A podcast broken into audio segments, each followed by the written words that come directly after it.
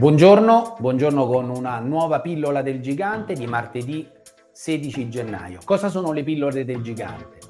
Le pillole del gigante è una buona scusa per iniziare una nuova settimana, per studiare una frase del gigante che ci accompagnerà, pertanto un argomento che tratteremo in profondità. In sostanza le pillole sono come una guida che ci accompagnerà durante un anno intero.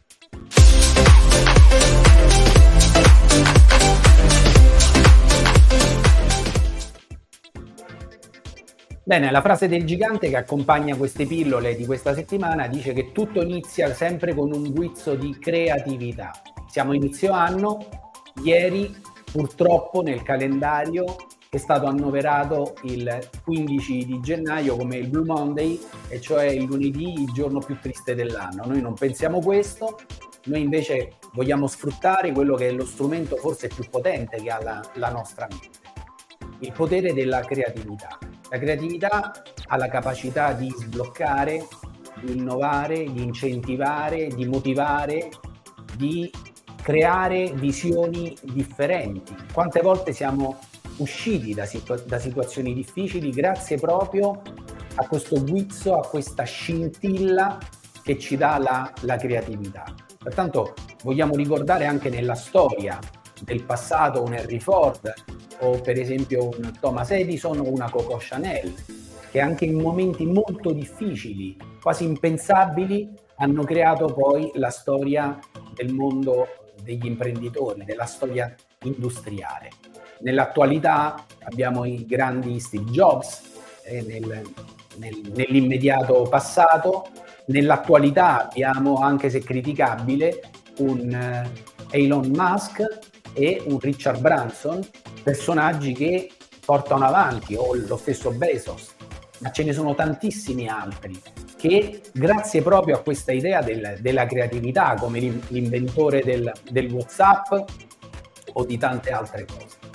Pertanto questo strumento è mh, nelle nostre mani, dobbiamo saperlo usare, come innovare, come creare, come motivare, come cambiare.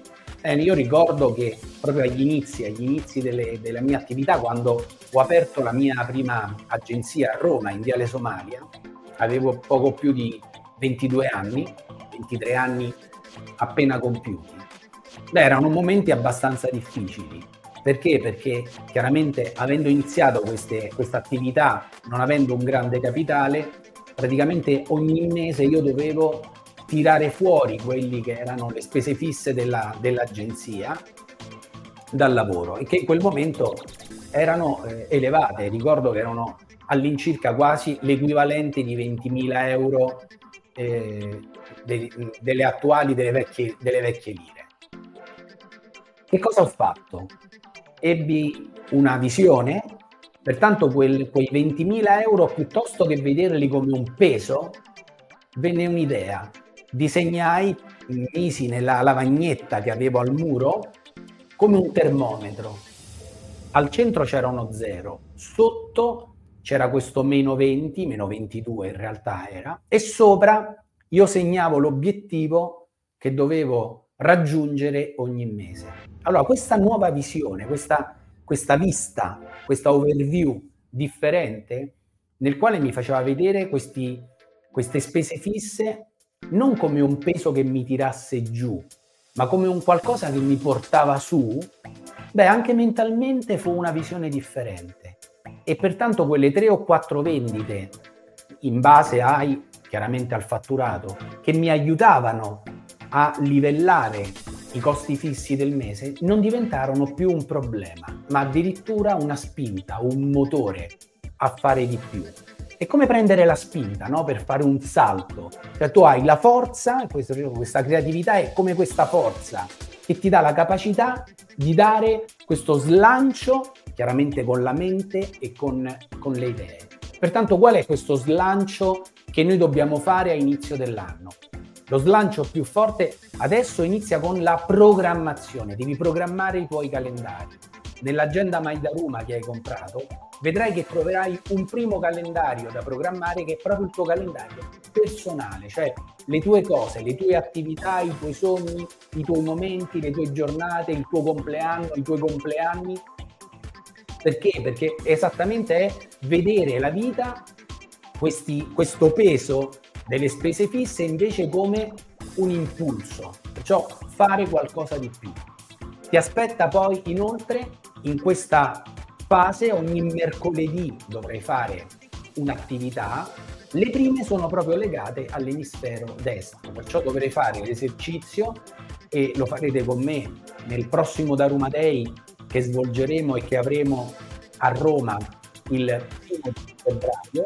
Faremo proprio queste attività, cioè eh, stimoleremo la nostra creatività grazie all'esercizio, si chiama dei 100 desideri, delle paure, dei talenti, per creare questo sogno a 15 anni.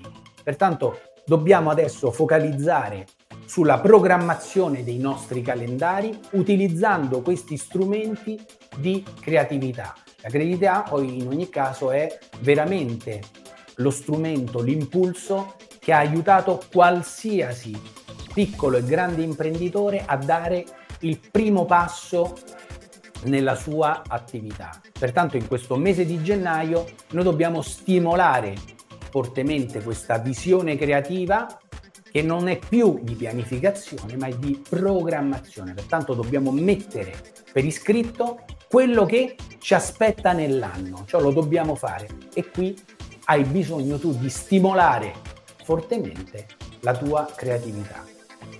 Ancora un buon inizio di settimana, come ti dicevo, noi il primo di febbraio ci vedremo, ci vedremo a Roma. Se ti interessa quello che stiamo facendo per questa scuola di formazione immobiliaria che si chiama Real Estate Academy.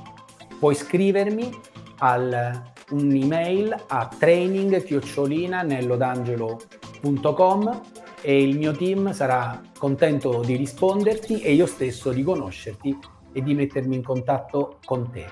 Ci vedremo martedì prossimo, come sempre, puntuali con una nuova pillola. E un forte 6S, un abbraccio a tutti quanti, a tutte quante. Ciao.